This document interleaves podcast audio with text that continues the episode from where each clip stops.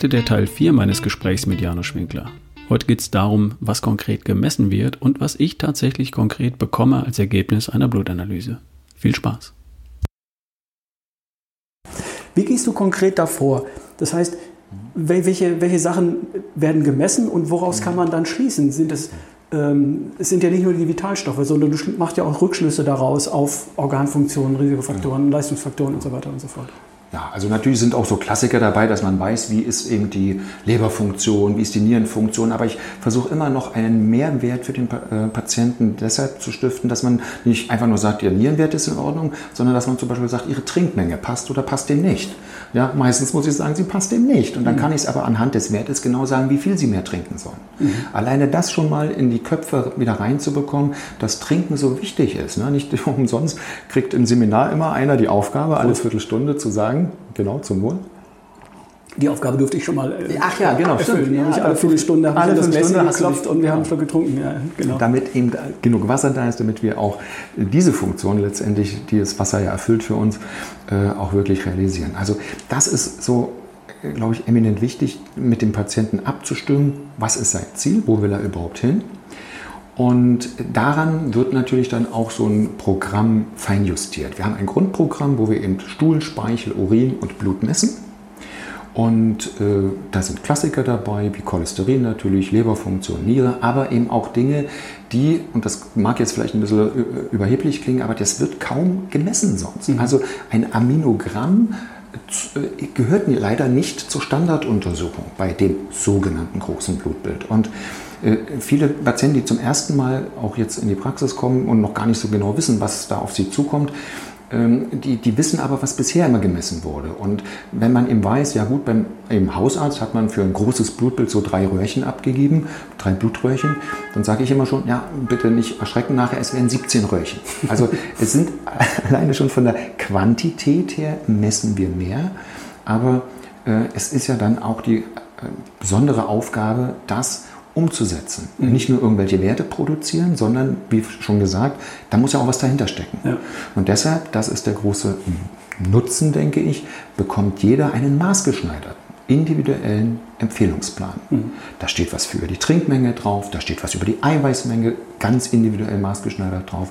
Und ja, natürlich stehen da auch Dinge drauf, wie man äh, über Ernährung und oder über Nahrungsergänzungsmittel seine seine Werte, seine, seinen Zustand im Körper verbessern kann. Mhm. Ähm, wir können es ja hier im Podcast ruhig sagen. Ich habe ja das Paket bei dir mal gemacht. Ich habe mich von dir durchchecken lassen. Ich kenne meine Werte. Und was mich beeindruckt hat, war, dass zum Beispiel auch äh, Risikofaktoren natürlich angesprochen wurden. Du ja. hast was zu meiner Gefäßgesundheit gesagt. Du hast was über Entzündungswerte gesagt. Ähm, Entzündungswerte ist nicht nur, ich habe eine Entzündung, weil ich einen Spreisel im Fuß habe, sondern ähm, wie sieht es mit meiner Gelenkgesundheit in der Zukunft aus? Sind meine Hüften, meine Arthrose, Arthritis, solche Geschichten? Mhm. Ähm, auf all diese Dinge gehst du ein. Auch äh, Tumormarker zum Beispiel werden ge gemessen. Ne? Für mich war wichtig auch irgendwo mitten im Leben, wo ich ja nun mal gerade bin, mhm. ähm, auch diese Risikofaktoren für mich mal zu kennen, um zu wissen, mhm. wie ist denn mein Ausblick? Ja. Lande ich, laufe ich da auf ein Problem mhm. zu, das ich vielleicht noch gar nicht erkannt habe, in Bezug auf Entzündungswerte, in mhm. Bezug auf Herzgesundheit, Gefäßgesundheit mhm. und, und, solche Dinge. Ne? Das war für mich noch sehr wichtig. Du hast es jetzt nicht angesprochen, aber es ist mir wichtig, dass es hier in dem Podcast auch angesprochen wird.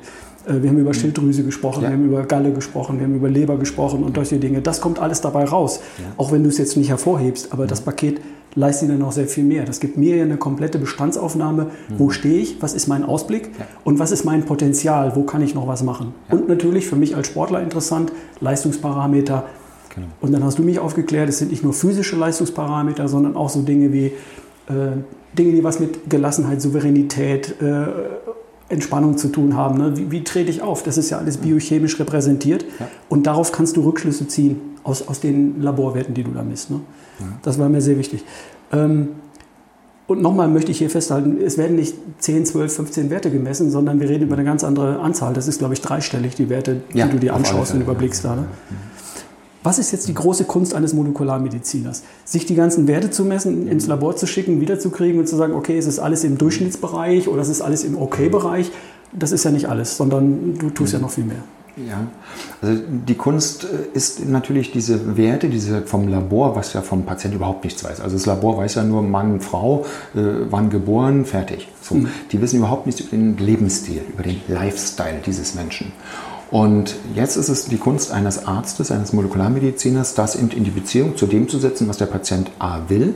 Also will er im Marathon laufen oder will er äh, den Krebs behandeln oder will er gar keinen Krebs bekommen, sodass man dann aufgrund dieser ähm, Werte, die man bekommen hat, auch sagen kann, okay, wir müssen bei dem einen Thema noch weiter in die Tiefe gehen. Ja? Also ich muss nicht gleich bei jedem alle Tumormarker messen. Wenn aber jemand kommt und eine gewisse Angst signalisiert oder in einem gewissen Alter ist oder weil es eine familiäre Häufung gibt, mhm. dann einverstanden. Also diese erste Untersuchung macht schon mal ein sehr genaues Gesamtbild. Mhm. Aber ich muss ja auch äh, letztendlich im Blick behalten, welchen, welchen Nutzen kann wirklich der Mensch mitnehmen aus dieser Untersuchung. Und dann kann man die, in die Tiefe und in die Feinheiten kann man immer noch gehen. Aber dieser Überblick, der ist absolut ausreichend, das Immunsystem schon abzubilden und die Körperfunktion abzubilden. Und wenn es mal den Tag geben würde, wo einer schon bei dieser großen Grunduntersuchung alles top hat, dann können wir sofort gerne auch in die, die, nächsten Ebenen steigen. Aber das ist bisher nicht vorgekommen. Mhm. So traurig das ist, wir müssen uns der Realität stellen, dass wir durch diese Messungen auch den Finger auf die Wunde legen. Das ist ja der Sinn. Und das tut manchmal weh, weil ich, das, das tut mir auch äh, ehrlich gesagt weh, wenn da sitzen manchmal Mütter, die sind hoch engagiert, versorgen seit Jahren ihre Familie, kaufen ein, äh, frisch auf dem Biomarkt, glauben, dass sie alles richtig tun und das Labor sagt, nee, doch noch nicht. Mhm. Und es gilt andersrum ja auch genauso für den Mann, der im Job ein Unternehmen führt, der äh, eine verantwortliche Position hat als Geschäftsführer, als Unternehmen hm. und, und der da einfach sagt, okay, ich brauche Topleistung jeden Tag, ich werde gefordert, ich habe Herausforderungen und ich habe so das Gefühl, da, da geht noch mehr und, und ich laufe mit angezogener Handbremse durch die Gegend und da geht natürlich auch noch was nach vorne. Wenn man jetzt zu dir geht oder am Beispiel ist ja den meisten hier bekannt, wir machen ja auch ein Blut-TÜV-Seminar, der ja. Name ist vielleicht nicht so glücklich, aber das ist ein wesentlicher Bestandteil mhm. davon. Was kriegt man denn dann von dir als Ergebnis dieser Untersuchung? Ja, erstmal ungefähr sechs Seiten Laborauswertungen, ähm, die wir äh, einerseits textlich erklären, aber auch noch per Video.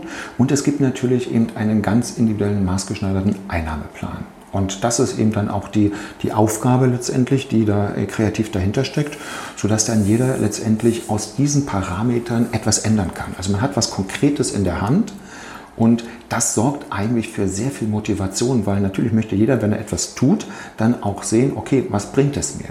Und da kann ich nur jedem empfehlen, egal was man gehört oder gelesen hat, macht es mal, probiert es aus, geht konsequent mal drei Monate diesen Weg Mhm. Nehmt die Nahrungsergänzungsmittel, die maßgeschneidert für euch gefunden worden sind, und dann würden die Dinge typischerweise nach drei Monaten nachkontrolliert werden, die eben nicht in Ordnung waren. Mhm. Das ist nicht das ganz große Programm, aber nochmal ein Nachschlag, um das fein zu justieren. Ja. Weil, wie gesagt, wir sind kein Auto, wir haben nicht den Zündschlüssel, der uns zeigt, wo wir dann stehen.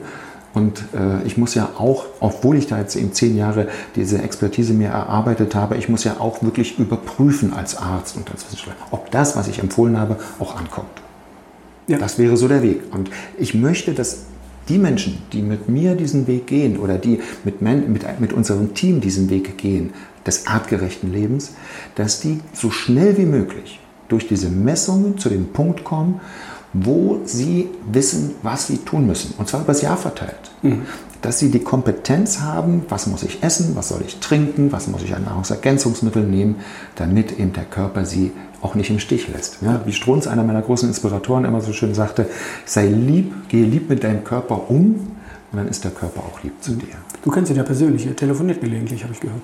Ja, genau. Das macht ja Sinn, weil er kann ja nun leider nicht mehr auf der Bühne stehen. Und es war damals auch eine dieser selbsterfüllenden Prophezeiungen, wo zum ersten Mal, da war ich zufällig auf diesem Kongress dabei, wo gesagt wurde, Dr. Strunz kann nicht mehr äh, oder kann nicht auf der Bühne stehen an diesem Tag. Wo ich gesagt habe, um Gottes Willen, wenn das wirklich äh, wahr sein sollte, das muss, diese Botschaft, diese Vision von Medizin ist so grandios, die muss weitergehen, dann muss ich das machen. Und drei Wochen später kam dann der Anruf und dann ging es in die nächste Runde. Und deshalb bin ich froh, dass wir äh, da im guten Kontakt sind, dass wir uns da abstimmen, dass, wir, dass er mich auch immer wieder aufbaut, weil es ist nicht, er, hat ja, er macht das mit 30 Jahren, ich mache das 10 Jahre und äh, insofern ist er für mich da auch wirklich wie, ein, ähm, ja, wie eine Art Vaterfigur, kommt vom Alter auch ungefähr hin.